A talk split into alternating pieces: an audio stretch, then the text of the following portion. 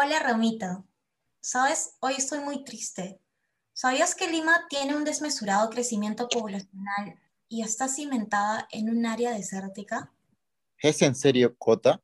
¿Servicio de agua? Sí, ese servicio que yo creo que no es alto y lamentablemente su distribución tampoco es eficiente.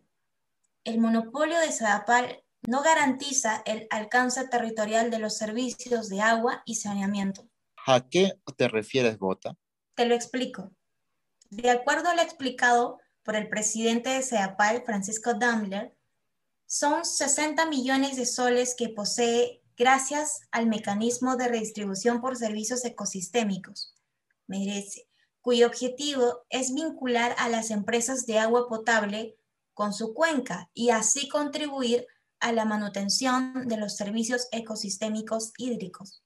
Eso incluye la regulación, rendimiento, reducción de sedimentos, mejora de la calidad del agua, entre otros, ¿cierto? Eso mismo, Ramita.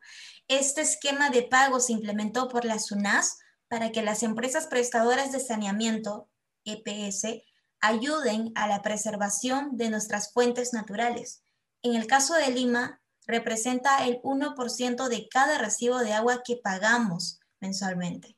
Oh, ya entiendo. Ese dato podría resultar novedoso para algunos, ya que no se tiene conciencia de estar haciendo tal pago. Sin embargo, hasta ahora Sedapal no ha utilizado ni un sol del fondo en estas cuencas.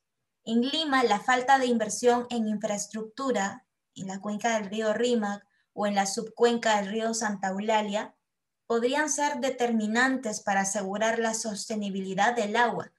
Por ello, los limeños podrían afrontar una sequía en los próximos dos años si es que no se preservan los servicios ecosistémicos. En otras zonas, como Ayacucho, Chachapoyas, Arequipa o Cusco, las empresas prestadoras de saneamiento, mediante el aumento de tarifas en relación con el merece, ya viene realizando las acciones correspondientes para la preservación de las fuentes naturales. Por ejemplo, en Cusco ya se ha mejorado en términos de gestión de servicios, incorporando a pequeñas ciudades a su ámbito de responsabilidad y también en la conservación de su fuente, la laguna de Piuray. Así es, Ramita. Fue un gran avance para mejorar la sostenibilidad del agua en Cusco. Sin embargo, existe un ámbito que mira con recelo propuestas innovadoras de este tipo, el político. ¿A qué te refieres, Gota? Me refiero que la falta de voluntad política a favor del cuidado del agua nos empuja a la idea de una sequía inminente en nuestras cuencas. Sedapal ya estableció sus reglas de juego para el quinquenio 2015-2020 ante la SUNAT en torno a la inversión, pero esto no ha tenido resultados hasta la fecha. Por ello, Iván Lucic, economista por la Universidad Nacional Mayor de San Marcos, menciona que la SUNAS planteó una normativa para obligar a Sedapal a transferir recursos a un fondo ambiental o con el fin de invertir en la preservación de las fuentes hídricas, pero hace dos años el Ejecutivo erogó la norma. Además, hay que recordar que el problema de la preservación de los recursos hídricos es multisectorial, por lo que es necesario la participación de otros actores fuera de Lima incluso.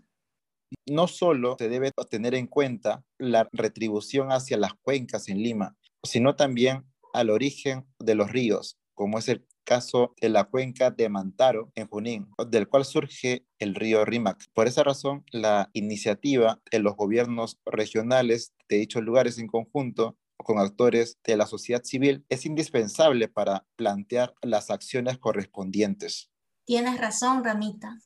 También debemos recordar que de acuerdo a las estadísticas de Sedapal, los distritos con mayor consumo de agua potable por persona son San Isidro, que consume 355 litros al, día, y Miraflores, que consume 280 litros al día, mientras que distritos como Puente Piedra, con 95 litros al día, son los que hacen menos uso de agua potable.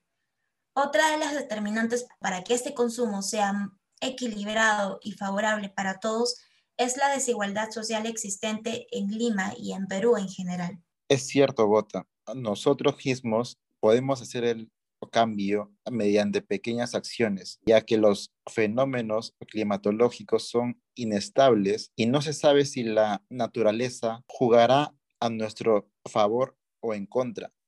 Se requiere una postura que apoye reponer lo utilizado en la fuente natural.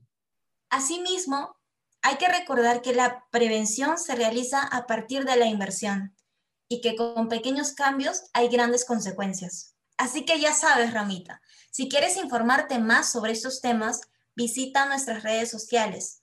Allí aprenderemos sobre temas relacionados a los recursos del agua y medio ambiente.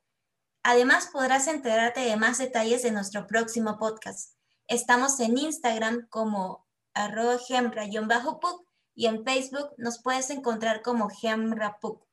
Muchas gracias y hasta la próxima. Gracias, Gota, porque siempre es genial conversar contigo sobre estos temas tan importantes. Yo ya me suscribí. ¿Y ustedes se suscribieron? Antes de que se vayan, Gota y Ramita los invitan a la charla sobre por qué la minería suele ser frenada por conflictos socioambientales a pesar del desarrollo económico que representa. Este jueves 22 de abril tendremos el evento Conflicto Minero, una reflexión social y ambiental.